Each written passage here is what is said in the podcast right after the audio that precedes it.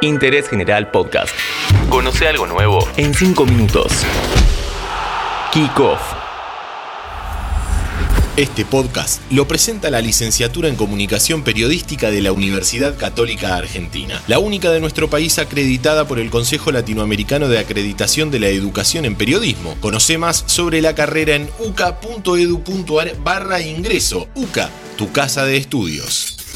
Hola, ¿cómo están? Bienvenidos a un nuevo podcast de interés general. En este caso repasaremos en 5 minutos cómo una guerra terminó con una generación brillante de futbolistas que fue campeona del mundo y cómo la selección argentina fue testigo involuntario de los conflictos geopolíticos. Se viene el último penal, le corresponde a Boban, se puede quedar con el título Yugoslavia, va corriendo Boban, gol, gol, gol, gol, gol, gol, gol, gol, gol, gol.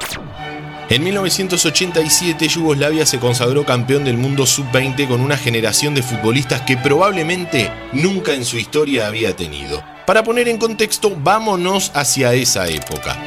La República Federativa Socialista de Yugoslavia se trató de un Estado socialista compuesto por seis repúblicas menores, Bosnia y Herzegovina, Croacia, Eslovenia, Macedonia, Montenegro y Serbia.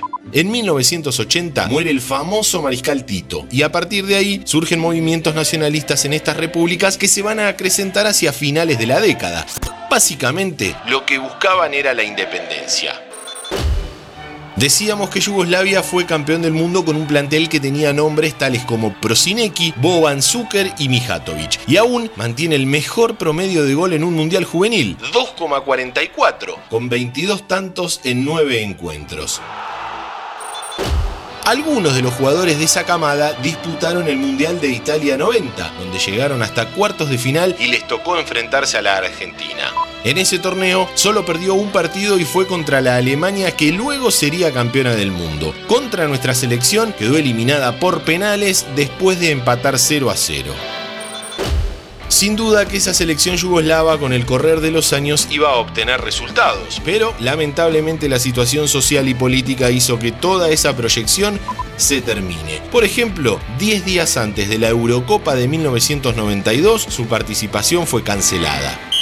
A partir de 1990, muchísimas manifestaciones se dieron para favorecer la independencia de algunos de los países que conformaban Yugoslavia. Un par de años después, no quedaba nada de aquel país. El fútbol se fue reorganizando conforme fue pasando el tiempo. A partir de la disolución de Yugoslavia se crearon seis países, Croacia, Eslovenia, Macedonia del Norte, Montenegro, Serbia y Bosnia. Además, apareció una nación con reconocimiento internacional pero limitado, Kosovo.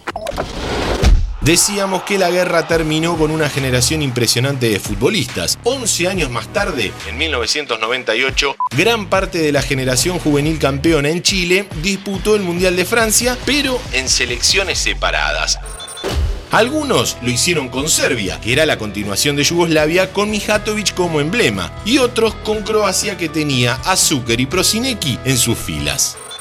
Tras los años de guerra, el primer enfrentamiento entre serbios y croatas se dio en 1999. El partido era por la eliminatoria para clasificar a la Euro 2000 y terminó 0 a 0. A pesar de lo que se temía, no se produjeron incidentes. Y también hablamos de que Argentina fue testigo involuntario de todo esto. Antes de conocer por qué, te recuerdo que este podcast lo está presentando la licenciatura en Comunicación Periodística de la Universidad Católica Argentina. Conoce más sobre la carrera en uca.edu.ar barra ingreso. Nuestra selección enfrentó a Croacia en Francia 98 y Rusia 2018, a Serbia y Montenegro en 2006 y a Bosnia en 2014. Además, de manera amistosa jugó con Eslovenia. La la la pulga, Argentina, Argentina, Argentina. Argentino. Ahora sí, si quiere Isabela, guárdelo en el bolso, sáquelo frente a Bosnia. Argentina 2, Eslovenia 0. Para entender un poco más, recomendamos el documental que sacó ESPN sobre el conflicto en su serie 30 x 30. Para finalizar, pensando en una selección yugoslava, hoy tendríamos un plantel que contaría entre otros con los croatas Luka Modric, Iván Perisic, Mario Mandzukic, el serbio Alexander Kolarov y los bosnios Edin Seko y Miralem Pjanic. Interés General Podcast. Encontrarnos en Spotify, en Instagram y en interésgeneral.com.ar.